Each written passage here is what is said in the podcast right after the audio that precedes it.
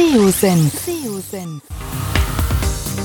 Der Podcast für SEO-Einsteiger und Fortgeschrittene. Wir zeigen dir, worauf es bei der Suchmaschinenoptimierung ankommt. Begrüßt mit mir euren Gastgeber Thomas Ottersbach. Auf geht's!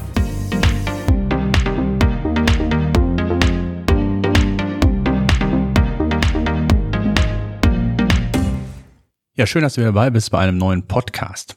Wer meinem Podcast länger folgt, weiß, dass es im SEO nicht den einen Erfolgsplan gibt. Viel zu komplex ist das Google-System geworden und viel zu viele Abhängigkeiten nehmen mittlerweile Einfluss auf die Sichtbarkeit bei Google. Ich freue mich heute, einen Gast bei mir im Podcast zu haben, den Darius Ehr, der ist Head of SEO bei der Agentur Debt. Und mit ihm möchte ich über ein paar Aspekte sprechen, ähm, die immer wieder mal aufkommen. Widersprüchliche äh, Thesen, äh, was das SEO betrifft und, und wie man damit umzugehen hat. Und er hat auch einige Beobachtungen zum Schluss dabei, äh, wie er sich so diesem Thema nähert. Und ich würde vorschlagen, wir fangen sofort an. Ähm, erstmal schön, Darius, dass du Zeit gefunden hast. Stell dich doch kurz unseren Zuhörern vor. Wer bist du und was machst du ganz genau? Und dann legen wir los. Ja, vielen Dank, Thomas. Äh, genau, mein Name ist Darius Sert, bin, äh, wie du gesagt hast, Head of SEO bei Debt, bin jetzt ungefähr sechs Jahre hier bei, bei Debt dabei, äh, beziehungsweise wir hießen früher anders, äh, kommen aus der Ecke von Trust Agents und ähm, genau, haben hier ein 20-köpfiges Beratungsteam ähm, ja, und äh, unterstützen unterschiedlichste äh, Unternehmen von, von groß bis klein im Bereich der Suchmaschinenoptimierung. Also das ist das, was mein Department macht, sind natürlich als Agentur wesentlich größer aufgestellt und versuchen eigentlich das gesamte digitale Feld äh, ja, zu bedienen. Mhm. Jetzt ähm, hast du ja so ein paar Themen uns mitgebracht, wo wir auch schon gesagt haben, wo ich in meiner Einleitung gesagt habe, dass man da zum Teil auch unter den SEOs sehr kontrovers über das ein oder andere Thema spricht. Lass uns doch einfach mal einsteigen. Was sind so die typischen Dinge, von denen du sagst, das wird immer wieder kontrovers diskutiert und da sollten wir einfach mal drüber sprechen? Ja, ich glaube, es gibt eine, eine Vielzahl äh, an, an, Themen, wo ich einfach merke, da, da gibt es sehr, sehr unterschiedliche Meinungen. So eines meiner Lieblingsthemen zum Beispiel diese Fragestellung äh, nur Index und Canonical, können die beiden miteinander einhergehen oder nicht? Ähm, da gibt es auf der einen Seite Agenturen oder Einzelpersonen, die sagen, nee, ey, das, das, das passt überhaupt nicht. Google hat ja auch gesagt, das sind zwei unterschiedliche Konzepte und die darf man halt auf gar keinen Fall miteinander verbinden. Und dann gibt es eben andere, die sagen, ja, warum denn nicht? Ähm, das Meta-Roberts-Tag ist halt eine sehr klare Anweisung für die Indexsteuerung. Äh, Im Gegensatz zu einem Canonical, der auch gern mal ignoriert wird und eher als eine Kann-Bestimmung äh, versehen wird. Aber der hat halt wiederum den Vorteil, dass Links-Signale auf eine URL äh, sozusagen transferiert werden. Und warum denn nicht das Beste aus beiden Welten miteinander verbinden? Und ähm, ich weiß einfach aus der Vergangenheit, wenn man das Thema mal auf die Bühne gebracht hat. Ähm, dann ging es äh, heiß her. Äh, es geht ja gar nicht, äh, kann man doch nicht machen. Ähm, und ähm, ich finde es eigentlich total lustig äh, oder vielleicht auch traurig, ähm, dass man über so ein ja, Mikrothema am Ende so stark streitet, ähm, weil der Business Impact ist halt eigentlich bei diesem Thema doch relativ gering. Ähm, es geht ja eigentlich viel, viel mehr darum, dass man äh, also wo wendet man das Thema halt am Ende an? Äh, wenn ich äh, zum Beispiel bei einem Online-Shop die Situation habe, Produktvarianten ähm, und ich möchte halt, dass nicht alle Varianten in den Index kommen, aber irgendwo eine bevorzugte URL äh, entsprechend alle internen und externen Signale abbekommt. Ähm, da wird eben dieses nur Index Canonical auch äh, von dem einen oder anderen gern mal verwendet. Denke, die Szene ist sich halt darüber im Klaren, dass die beste Variante eigentlich eine Konsolidierung wäre, aber wir erleben halt oft, dass es eben einfach nicht umsetzbar wäre, viel zu teuer und deswegen muss eben ein Plan B her. Äh, und hier wird es eben gerne angewendet. Und ich sage mal, der Kern ist ja eigentlich, dass ich dieses Problem löse, dass ich erkenne, ich kann eben nicht mit allen Varianten in den Index äh, kommen. Da entstehen interne Konkurrenzsituationen, Duplicate Content, dass ich dieses Problem löse. Und ich sage ganz ehrlich, ob ich das jetzt mit nur Index, Canonical oder beides löse, ja, Mai, ähm, das ist dann halt einfach auch ein Gestaltungsspielraum. Äh, und das fände ich halt irgendwie ganz gut, dass man das unter dieser Perspektive mehr betrachtet, anstatt halt sich die Köpfe einzurennen, äh, einzuschlagen und dann zu sagen, hey, das äh, muss man so machen oder das andere geht gar nicht. Hm, absolut. Ähm, was würdest du als zweites Thema sagen, wo du sagst, das kommt dir immer wieder auch in dem Zusammenhang vor? Ähm, na, ich fand ein anderes Thema äh, auch ganz spannend, ähm, vielleicht eine ältere Fragestellung, ähm, wie viele interne Ver äh, Links verträgt eigentlich eine Seite? Ich erinnere mich an den äh, SEO Day 2012 war das, da war das auch eine Fragestellung, die in dem äh, Panel dort vor Ort diskutiert äh, wurde. Äh, und da gab es halt letztlich zwei Vertreter, da gab es den Dominik Wojcik und den ähm, Markus Oktober, die sich sozusagen darüber ausgetauscht haben und doch sehr unterschiedliche Meinungen hatten. Ähm, der Dominik zu seiner Zeit sagte auch, naja, ähm, am Ende hat er natürlich auch diese Fragestellung gehabt, ja, reden wir jetzt von 200 oder 2000 Links. Das heißt, er hatte wohl intern schon noch eine kleine Grenze, wo es einen zu viel gibt, aber hatte halt eher ermutigt zu sagen, solange es für den Nutzer Sinn macht, alles kein Problem, einfach machen.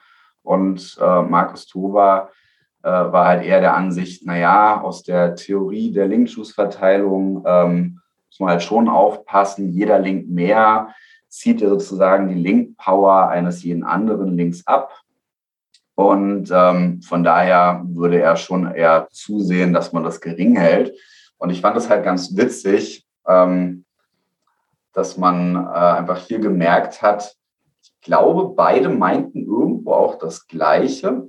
Ähm, aber sie haben halt aus ganz unterschiedlichen Perspektiven das Ganze formuliert und bewertet, sodass es halt eigentlich eher wie eine Art Konflikt wirkte. Ähm, und beide argumentierten sehr, sehr stark auch aus dieser Perspektive, ich kann dir 100 Beispiele hier, ich kann dir 100 Beispiele da nennen. Und als Zuhörer war man natürlich so ein bisschen in der Bredouille, wem soll ich denn jetzt glauben? äh, wer hat denn jetzt nun recht? Und die Frage ist, gibt es hier eigentlich überhaupt eine, eine klare Antwort?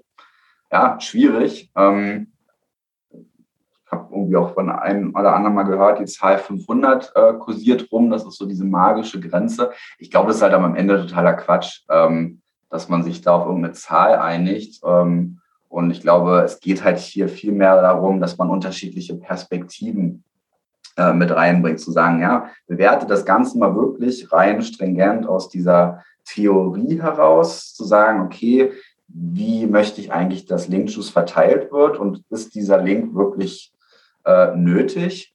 Äh, und aus der anderen Perspektive auch zu gucken, was, was ist halt für den Nutzer sinnvoll und idealerweise versuche ich halt diese beiden Perspektiven miteinander zu verbinden. Ähm, und das mag bei der einen Webseite äh, mag eine natürliche Grenze hier bei 100 liegen und bei einer anderen Webseite mag sie halt, weiß ich nicht, bei 500 liegen oder mehr oder weniger. Ähm, ich glaube, wir sollten halt weniger über Zahlen streiten als vielmehr über Kontexte. Oder vielleicht das Ganze auch mal im, im Hinblick auf die Wettbewerbssituation uns anschauen. Hm. Würdest du nicht sogar sogar weit sagen, ähm, dass man gerade bei der internen Verlinkung, die ja auch aus Erfahrung ähm, ja zum Teil sehr stiefmütterlich behandelt wird, ähm, dass es da nicht sogar noch viel, viel wichtiger ist, den Nutzer in den Vordergrund zu nehmen, also wirklich die interne Verlinkung als solche zu sehen, dass sie auch wirklich eine weiterführende Information für den Nutzer ist und ich dann indirekt natürlich die Verweildauer auf meiner Webseite erhöhe und so weiter und so fort. Aber gerade das Thema ähm, Nutzerzentrierung spielt ja auch im SEO eine ja, weit übergeordnete Rolle. Also glaubst du, dass der andere Gedanke zu sagen, aus SEO-Gesichtspunkten hier überhaupt noch relevant ist heutzutage?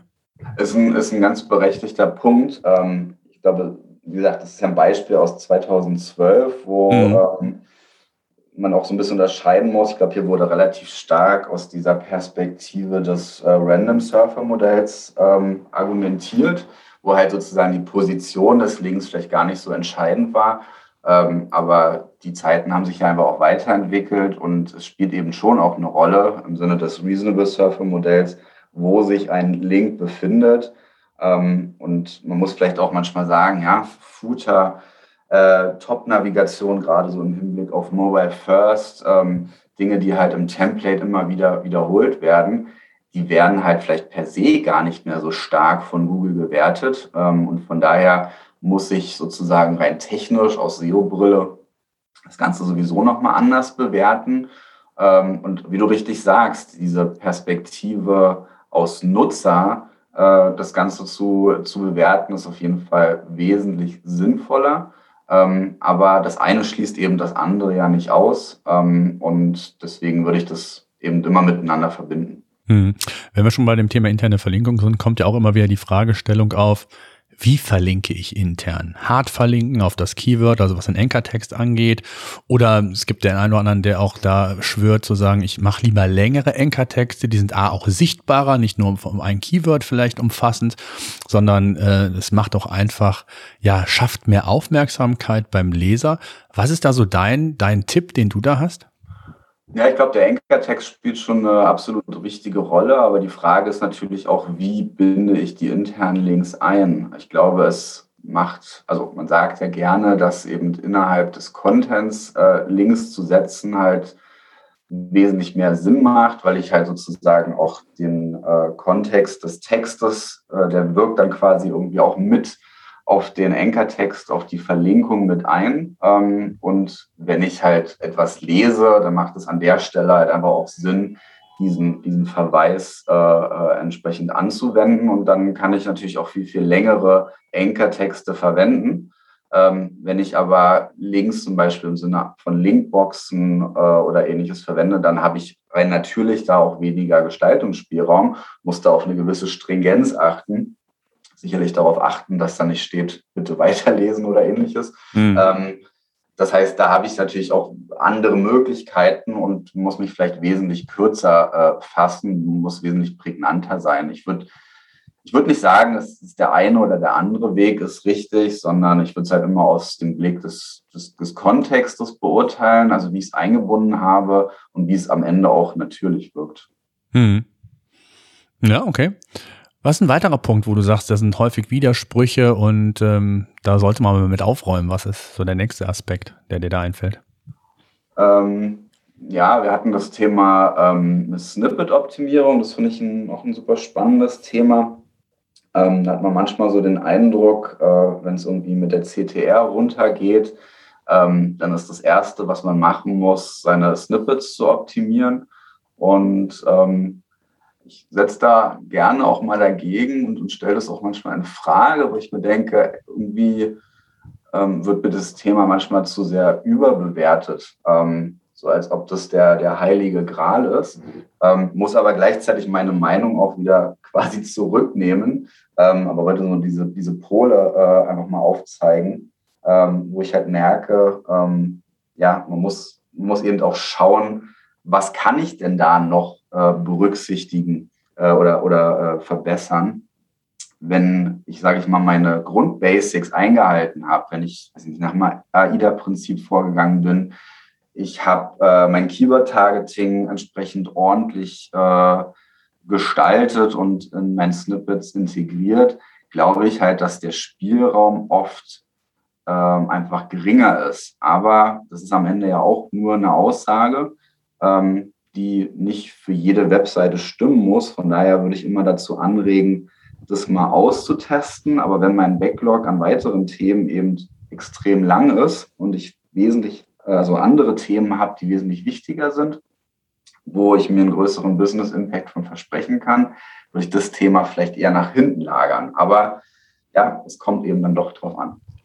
Ja, da würde ich gerne nochmal bleiben, weil das Thema Snippet wird ja auch heiß diskutiert. Du hast es gesagt, da gibt es auch verschiedene kontroverse Diskussionen. Google hat ja da wieder was verändert, ähm, wie viel Prozent denn im Titel beispielsweise von Google über, selbst übernommen wird, beziehungsweise was eben nicht übernommen wird, sondern was dann wirklich von Webseiten, vom Titel her übernommen wird.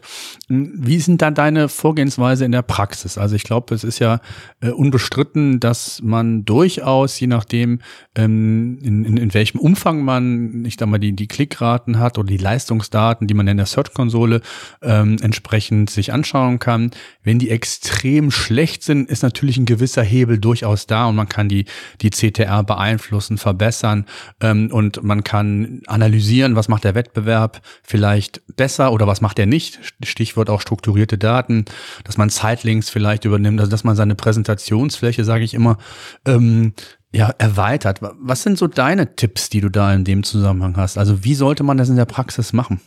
Ja, also würde ich total unterschreiben, was du sagst. Ähm, genauso ist es. Ähm, jetzt muss ich aber ähm, überlegen, wann, wann taucht das Thema häufig auf? Und das ist das, was ich in der Praxis eben häufig erlebe. Es ploppt auf, wenn irgendwie die CTR äh, insgesamt äh, absinkend ist.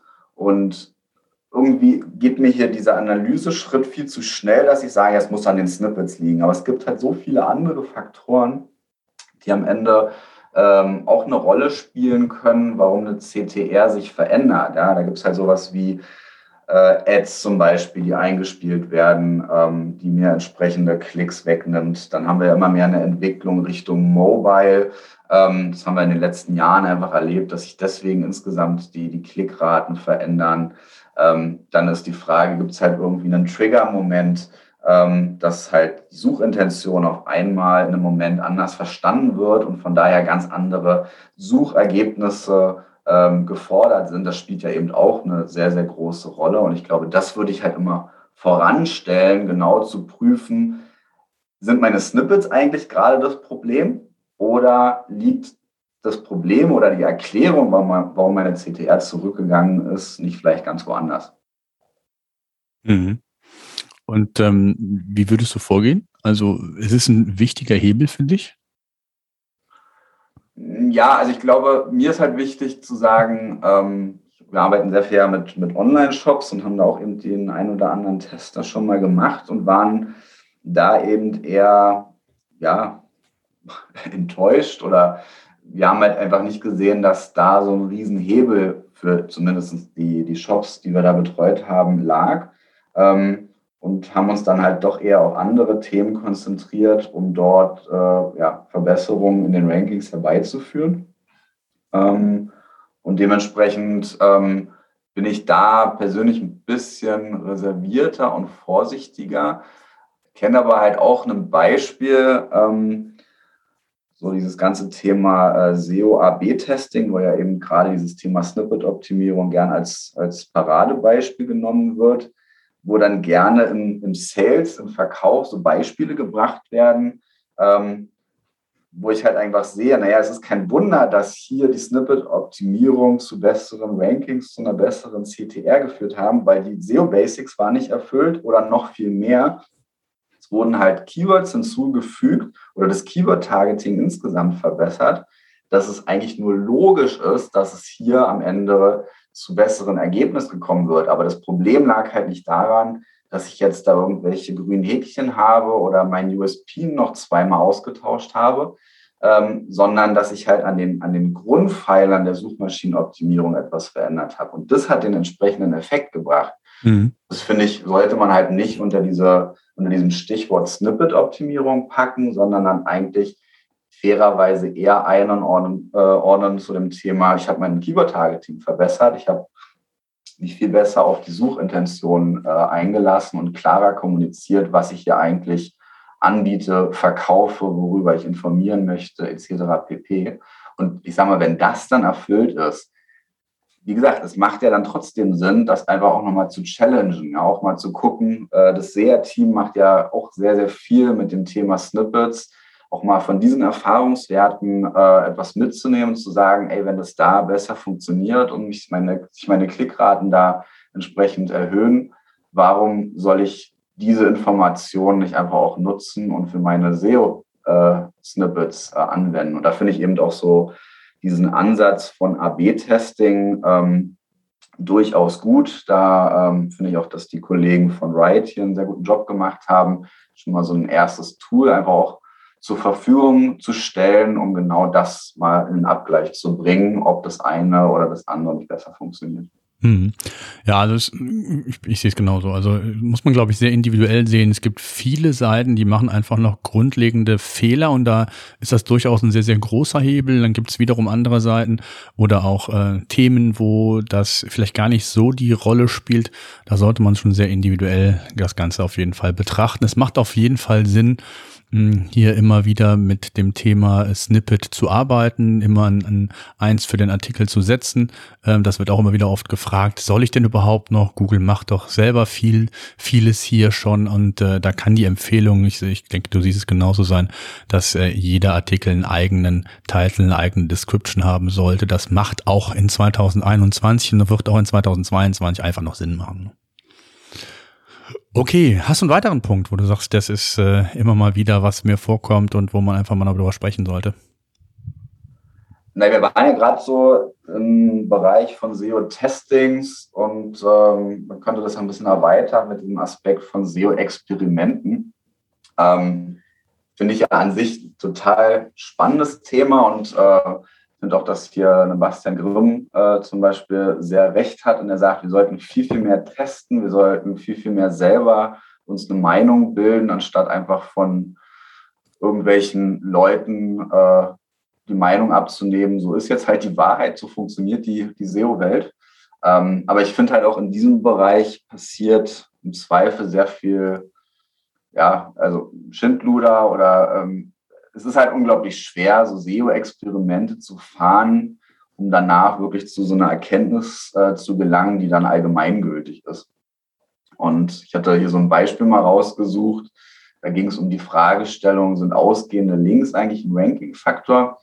Ähm, war ein, ein Test, was äh, Reboot Online ähm, mal zur Verfügung gestellt hat, hatten hier so ein Test-Setup gemacht, zehn Projekte mit 300 Wörtern, die alle so ungefähr vergleichbaren Content hatten von der Länge her und Struktur. Ähm, da haben sie es dann so aufgeteilt. Fünf Projekte enthielten drei Links zu autoritären Seiten. Zwei davon hatten die URL als Anchor-Text und eins ähm, ein ausgedachtes Keyword. Äh, und dann haben sie halt nochmal fünf Projekte genommen und die enthielten halt eben keine Links zu autoritären Seiten ähm, und eben dieses besagte ähm, Keyword wurde dann einfach als Plaintext noch hinzugefügt und alle Projekte gemeinsam hatten dann auch nochmal so ein weiteres Prüfkeyword, ein Kunstbegriff, womit dann am Ende ähm, ja, die Prüfung stattfinden sollte. Und da kam dann halt raus, dass bei beiden Begriffen, die man sozusagen hier implementiert hatte, ähm, die Seiten, die ausgehende Links hatten, vor den Seiten gerankt hat, die keine ausgehenden Links hatten. Und da wurde halt sozusagen direkt darauf geschlossen, dass äh, das doch der Beweis ist, dass ausgehende Links ein Ranking-Faktor sind. Und ich fand das ganz spannend. Ich habe dann ähm, mir, mir, das mal angeguckt und habe dann auch eine andere Webseite gefunden, die äh, sich darüber komplett ausgelassen hat, was das dann für ein Schmu sei. Ähm, und da war die Argumentation halt eher, naja, es wurde halt nicht getestet, ob und welcher Effekt auftritt, wenn man weniger starke äh, Links eigentlich verweist. Also hier wurde halt ähm, das, das Test-Setup hätte man eigentlich erweitern müssen. Dann war eben genauso die Argumentation, es wurde außer Acht gelassen, dass Anchor-Texte selbst ja eine starke Wirkung haben auf die Seite und vielleicht das eher ähm, der Punkt ist, was das Experiment bewiesen hat. Und ähm, ein dritter Gedanke, der hier auch geäußert wurde, ähm, ist, alle diese zehn Projekte waren ja selbst gar nicht intern verlinkt. Und wenn man sich mal überlegt, ähm, eine Seite, die selbst keine Links äh, bekommt und auch gar keine Links abgibt, welchen Beitrag liefert so eine Seite eigentlich im Internet, die ja davon lebt, dass Seiten miteinander verknüpft sind? könnte das nicht halt sogar eher ein Grund sein, warum eben die Seiten bevorzugt wurden, die dann eben auch mal einen externen Link hatten und von daher auch einen grundsätzlichen Beitrag im Internet äh, geliefert haben. Ich sage mal, wie auch immer die Argumentation zu werten ist, ich stelle mir halt bei dem äh, Experiment auch die reine Praxisfrage, ja, was mache ich denn jetzt damit? Also selbst wenn ich jetzt weiß, dass ausgehende Links ein Ranking-Faktor sind, äh, fange ich jetzt an, alle meine Inhalte zu optimieren und da irgendwelche externen Links hinzuzufügen, weil dann Ranking, weil das jetzt irgendwie ein Ranking-Faktor ist.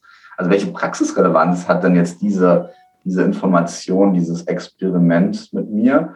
Ähm, und ähm, ja, auch, auch sich zu fragen, ja, wenn der Inhalt an sich schlecht ist, welchen Impact soll dann jetzt auch ein äh, ausgehender Link noch auf die Seite haben? Also wenn, selbst wenn es ein Ranking-Faktor ist, das muss ja im Promille-Bereich liegen. Ähm, und von daher fand ich an sich die Fragestellung auch schon ein bisschen fragwürdig, ähm, ob, ob das dann wirklich am Ende wirklich so einen, einen Praxiseffekt hat. Und ich finde halt, wenn ich mir so viele SEO-Experimente anschaue, merke ich, man muss halt doch sehr, sehr kritisch mit dieser Aussagekraft von diesen äh, Experimenten umgehen. Ich sehe halt eher, dass Experimente ja eher einen Nutzen bringen, wenn man, wenn man sich anschaut, äh, ja, was, was kann denn da geprüft werden? Und oft sind eher einfache ähm, Experimente eigentlich, haben eine gute Aussagekraft, wo man halt irgendwie guckt, kann was indexiert werden oder gerendert werden oder wenn man sich die Server-Logs anguckt, ähm, ja, äh, kann, hat Google diese, diese Sache überhaupt gecrawlt, also im Hinblick auf JavaScript-Crawling etc. pp. Da wird, finde ich, dann eher noch einen Schuh draus. Und ähm, ja, das finde ich irgendwie auch ganz spannend, einfach diese Thematik der Experimente, wie man auch mit denen umgehen soll. Aber auf der anderen Seite finde ich es auch, auch toll, wenn Leute sich diese Zeit nehmen und da tiefer reinbohren, auch mal was ausprobieren. Und äh, da muss man sie vielleicht am Ende auch in Schutz nehmen. Ähm, wer was ausprobiert, der kann halt auch mal Fehler machen und dann muss man den nicht gleich an die Wand stellen. Mm, absolut. Was würdest du denn sagen, ähm, gerade was so das Thema ausgehende Links angeht aus der Praxis? Achtet ihr da in der Praxis drauf bei euch oder wie macht ihr das genau? es muss halt wirklich auch einfach Sinn machen. Wenn du einen wissenschaftlichen Beitrag schreibst, ähm, dann äh, und, und einen sehr langen Inhalt hast, wo es einfach logischerweise dazugehört, auch mal auf den einen oder anderen zu verweisen, weil du hast den rezitiert, ähm, du hast ein Beispiel von dem genommen oder äh, ja, das macht halt sozusagen auf der Ebene Sinn, dann würde ich es halt tun, aber eher natürlicherweise und nicht auf Krampf ähm, das noch in einem Briefing erwähnen, ja, da musst unbedingt auf die zwei verweisen, sondern einfach so ein bisschen aus dieser Logik, wie wir mit wissenschaftlichen Dokumenten noch umgehen, zu schauen, was gibt es zu dem Thema zu sagen? Gibt es hier irgendwelche Erkenntnisse, wo ich auf Autoritäten zurückgreifen kann? Ähm, dann kann man auf die genauso verweisen. Ähm, und wenn es dazu nichts zu sagen gibt, also vielleicht auch eher so im transaktionellen Bereich, dann macht es für mich keinen Sinn. Und dann würde ich da auch keine externen Links setzen, aber auch keine Angst davor haben, auch mal auf eine andere Seite zu verweisen, auch wenn sie thematisch mir möglicherweise sehr nahe ist und damit in Konkurrenz zueinander stehen kann. Ich sage mal so, bei dem Thema Leben und Leben lassen, ähm, und so, so, so, agiere ich zum Beispiel selbst auch bei Vorträgen, ähm, dass ich eben auch schaue, ähm, was wurde zu dem Thema schon gesagt und wenn es da coole Vorträge eben gibt, auf die man verweisen kann, dann einfach machen und dann seine Perspektive noch ergänzen und fertig. Hm. Absolut, ja, absolut. Bevor wir so ein bisschen mal auf deine ja, Beobachtung, hast du mal sechs Beobachtungen ja auch noch mitgebracht, äh, was dir so im, im Laufe der Jahre auch aufgefallen ist, hätte ich gerne noch ein Thema, wo ich auch immer sehr viel kontroverse Diskussion erlebe. Es ist, hat so ein bisschen abgeflacht in den letzten Wochen und Monaten, würde ich gefühlt sagen, ist das Thema Content, holistisch versus spitze Inhalte, gerade im Zeitalter von Mobile. Wir, wir sprechen sehr häufig über Themencluster. Wie ist so deine ähm, Beobachtung beziehungsweise was hast du für Erfahrungen gemacht, wenn es um das Thema Content ganz explizit geht? Hm. Ähm, ja, ich würde sagen, ähm, kommt tatsächlich drauf an. Also auch, ich muss immer gucken, welche, was, ist, was sind meine Rahmenbedingungen, was sind meine Startbedingungen ähm, und was ist auch am Ende meine konkrete Zielsetzung. Ich glaube, der Vorteil ist, dass mehrere Wege nach Rom führen können. Ähm, aber am Ende gilt es ja auch immer zu schauen, was ist eigentlich die Suchintention. Wenn ich also vielleicht dieses Beispiel aus der Vergangenheit war ja auch, als wir über WDF, IDF und so äh, diskutiert haben, ähm, da war ja diese Risikolebensversicherung oder Versicherungen.com von Karl Kratz, war ja so dieses Paradebeispiel, wo quasi ohne Backlinks mit einem holistischen Inhalt es geschafft wurde, in einem sehr kompetitiven, für ein sehr kompetitives Thema ähm, ja, Top-Rankings zu erzielen. Und das hat ja schon irgendwo auch gezeigt, dieser Weg über dieser holistische Ansatz, der kann durchaus funktionieren. Aber genauso gibt es ja eine Vielzahl von anderen Beispielen, wo man sich Webseiten anschauen kann, die halt sehr viele Unterseiten haben und eben explizit auf die Fragestellung der Nutzer eingehen und dafür extra URLs anbieten. Und ich würde sagen, beides ist machbar, aber ich sehe immer mehr auch eine Tendenz dazu, sich wirklich zu spezifizieren und zu sagen, hey, welche Fragestellung, äh, also was, was, was, was für eine Frage hat der Nutzer hier eigentlich und wie kann ich auf diese bestmöglich eingehen und nicht noch 100 weitere Fragen zu beantworten, sondern eben auf die Frage einzugehen, die der Nutzer hat. Ähm, am Ende versuchen wir immer die äh, Suchintention wirklich bestmöglich zu bedienen. Und ähm, ja, deswegen tendiere ich eher dazu zu sagen, ähm, ja, guck dir wirklich für die Keywords, für die Themen, die du ranken möchtest, deine Wettbewerbssituation an, schaue, dass du ja wirklich den, den Standard erfüllst und versuch eben noch deine besondere persönliche Perspektive damit reinzubringen, damit du dich auch gleichzeitig von Wettbewerb unterscheiden kannst. Und das kann halt einmal passieren, indem ich da holistisch rangehe, sehr, sehr viel dazu äh, schreibe und mehrere Perspektiven ergänze. Aber es kann natürlich auch einfach ein Weg sein, zu sagen, ich erfülle einen gewissen Grundstandard ähm, und meine ergänzende Perspektive ist dann halt einfach kurz und knapp und ich habe halt einfach auch die Autorität, dass das dann genauso gut zu tollen Ergebnissen führt. Mhm, absolut. Ja, also ne, spricht auch äh, meiner Erfahrung. Das muss man sehr individuell sehen. Ich glaube, es hängt von vielen Faktoren einfach heutzutage ab. Der Wettbewerb spielt mit Sicherheit eine ganz entscheidende Rolle. Die Suchintention, du hast es eben genannt, ist erstmal die Grundvoraussetzung, dass ich verstehe, was will überhaupt meine Zielgruppe, bevor ich irgendwas schreibe, was nachher keiner sowieso lesen will. Also von daher, ähm, ja, auch das, ich hätte bald gesagt, predige ich hier immer im Podcast, dass die Suchintention somit das Wichtigste ist und dass man dann darauf aufbauend weitere Analysen einfach umsetzen muss, um möglichst effizient auch dann ähm, Content produzieren zu können. Ähm, zum das, Schluss ist einfach dieser, das ist einfach dieser größte Shift im SEO erlebt habe. Ich meine, ich bin jetzt seit 10, 11 Jahren äh, als SEO tätig und ich mir so überlegt habe, früher, ich habe ja bei Fashion for Home, so einem äh, Möbel-Online-Shop gearbeitet, war das halt einfach üblich, zum Beispiel für Couch und Sofa zwei Landingpages zu bauen, ja, wo man halt mhm. einfach sagt, ja, meint es nicht irgendwie das Gleiche? Ähm, und das hat aber damals halt auch Sinn gemacht, dafür zwei Seiten zu bauen, ähm, war halt oft erfolgreicher.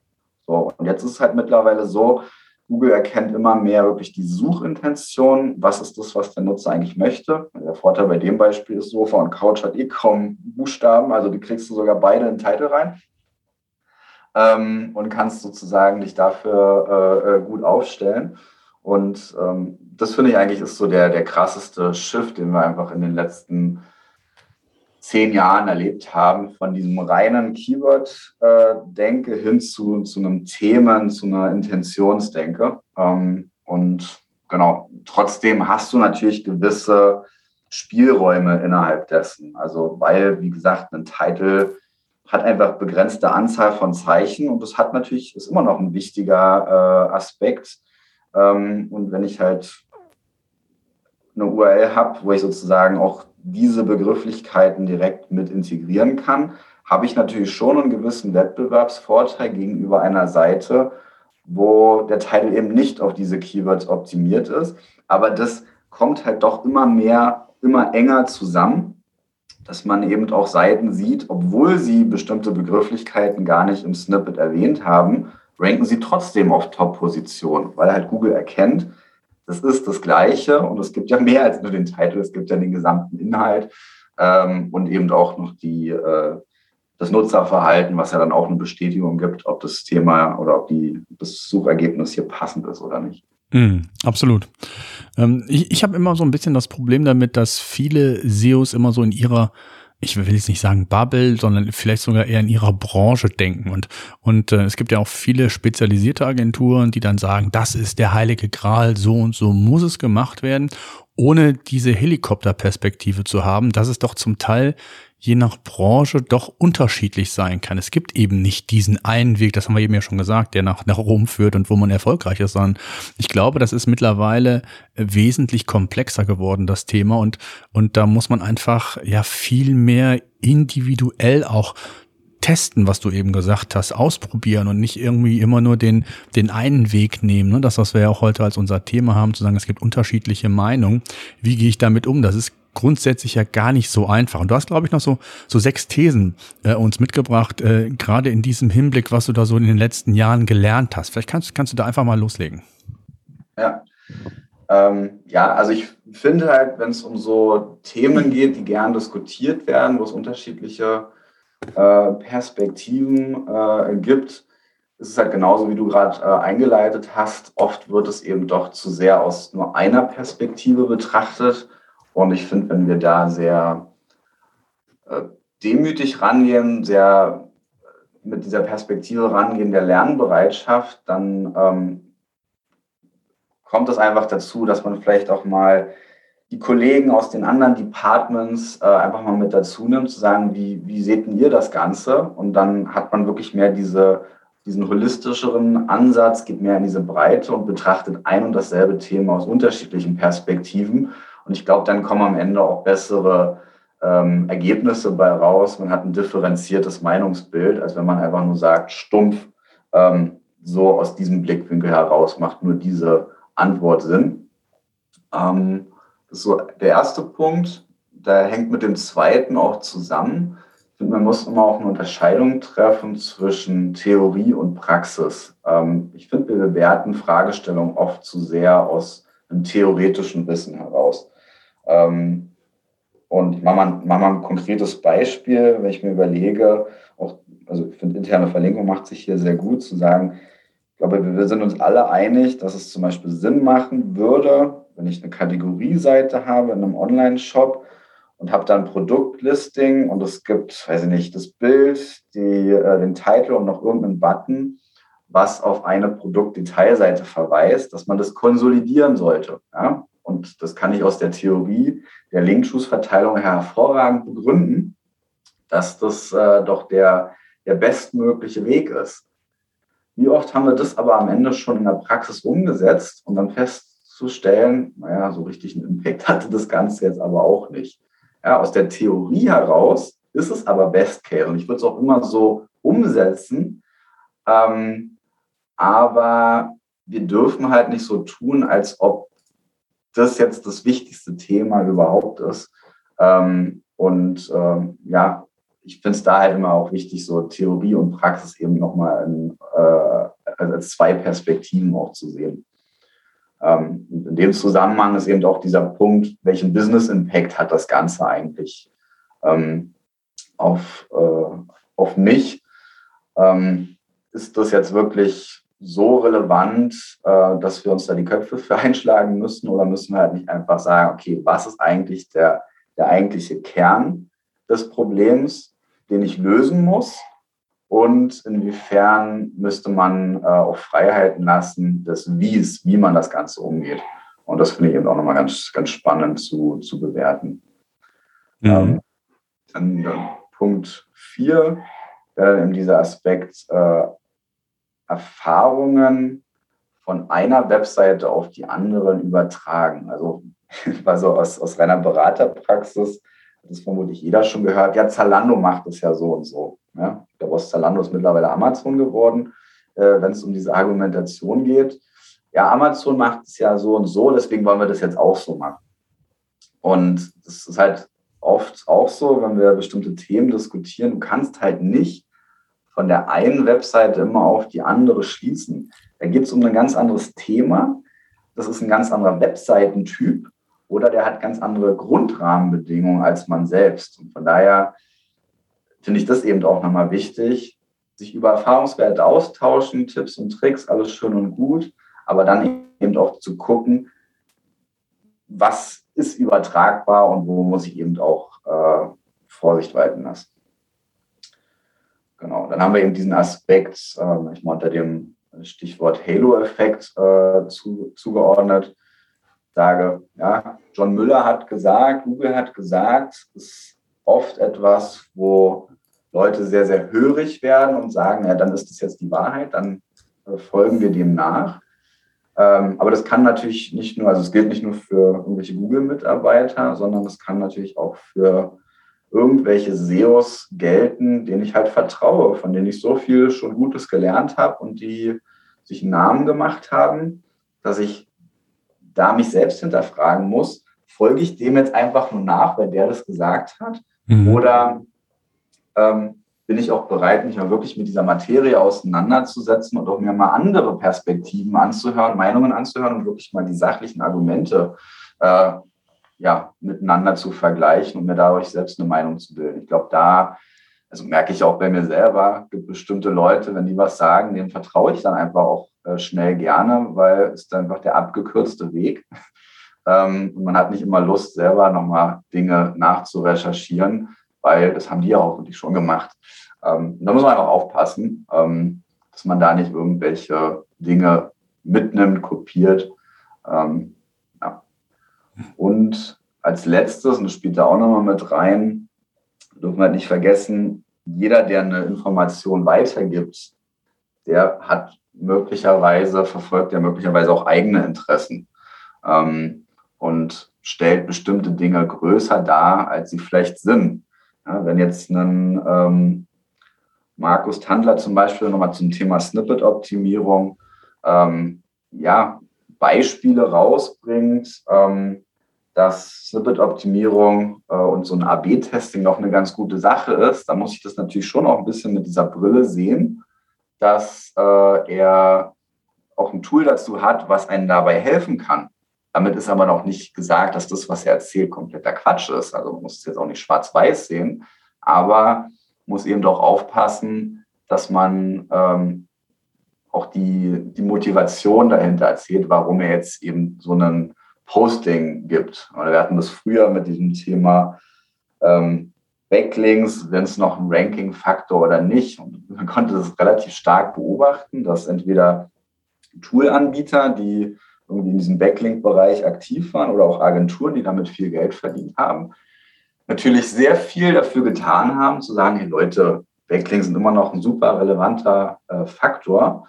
Und diejenigen, die davon etwas unbefangener waren oder denen dieses Thema eh auf den Geist geht, haben natürlich versucht, ja eine andere Meinung bewusst zu betonen, weil sie vielleicht dann auch wieder ein eigenes Interesse hatten zu sagen, ey, wir haben hier ein On-Page-Tool oder ey, das Thema technisches SEO ist doch viel, viel wichtiger und ich bin da übrigens Experte drin, komm noch zu mir.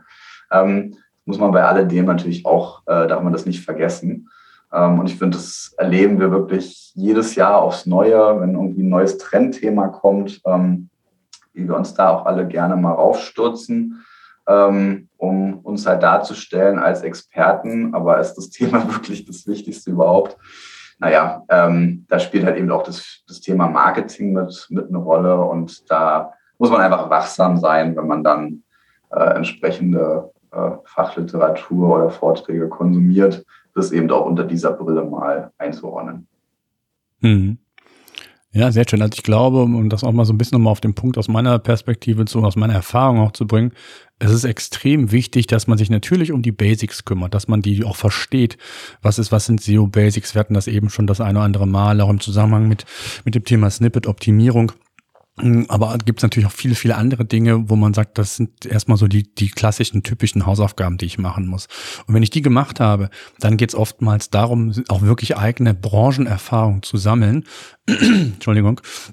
Und, ähm, und, und auch wirklich individuell zu schauen, was ist jetzt für mich der beste Weg? Weil es gibt den einen besten Weg nicht. Und das ist genau das, das hast du ja auch nochmal so in deinen Beobachtungen geschildert, dass man einfach wirklich die Perspektive wechseln sollte. Eben nicht nur aus der einen Perspektive, auch nicht nur die annehmen, die mir einer vorgibt, der für mich so als der ähm, das Vorbild vielleicht in irgendeinem bestimmten Bereich ist. Das ist ja gar nicht nur auf das, auf das Thema SEO zu beziehen, sondern insgesamt, sondern natürlich das zu testen, zu hinterfragen, zu schauen, ob, ob das die gewünschten Erfolge bringt. Und letztendlich geht es darum, wir wollen ja, und das ist Zielstellung mit, mit unseren Maßnahmen, ob wir Content schreiben, ob wir an unserer Webseite arbeiten, wir wollen Sichtbarkeit aufbauen und wir wollen Sichtbarkeit für die richtigen Bereiche aufbauen, damit ich da auch nachhaltigen Erfolg mit habe und nicht kurzfristig irgendwie für irgendwelche generischen Begriffe, die mich ja vielleicht nur, ich sage jetzt bald gesagt, am Rande interessieren. Und ich glaube, das ist nochmal so ein, ein ganz wichtiges ähm, Schlusswort, ähm, dass man da wirklich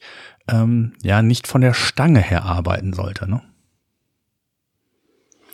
Super. Also ich danke dir sehr für deine Zeit, für deinen Einblick. Ähm, ich glaube, da sind die einen oder anderen nochmal so richtig wachgerüttelt worden, zu sagen, okay, es gibt hier unterschiedliche Meinungen. Die sind auch ähm, bis zu einem gewissen Grad ja völlig in Ordnung. Man lernt ja dann auch aus diesen verschiedenen Blickwinkeln und wichtig ist dann, das Ganze für sich so als Puzzle zusammen zu, zu, nehmen und entsprechend äh, seine Prozesse zu schildern. Und ich glaube, das war nochmal ganz, ganz wichtig und vor allen Dingen auch nochmal der Hinweis, dass man das nicht nur immer nur aus seiner eigenen Brille sehen sollte, sondern da auch gerne mal äh, andere Perspektiven ähm, ja zulässt. Das ist, glaube ich, auch nicht immer so selbstverständlich. Und von daher danke dir für deine Zeit und äh, weiterhin alles gut und bleibt gesund. SEO-Senf. Der Podcast für SEO-Einsteiger und Fortgeschrittene. Wir zeigen dir, worauf es bei der Suchmaschinenoptimierung ankommt.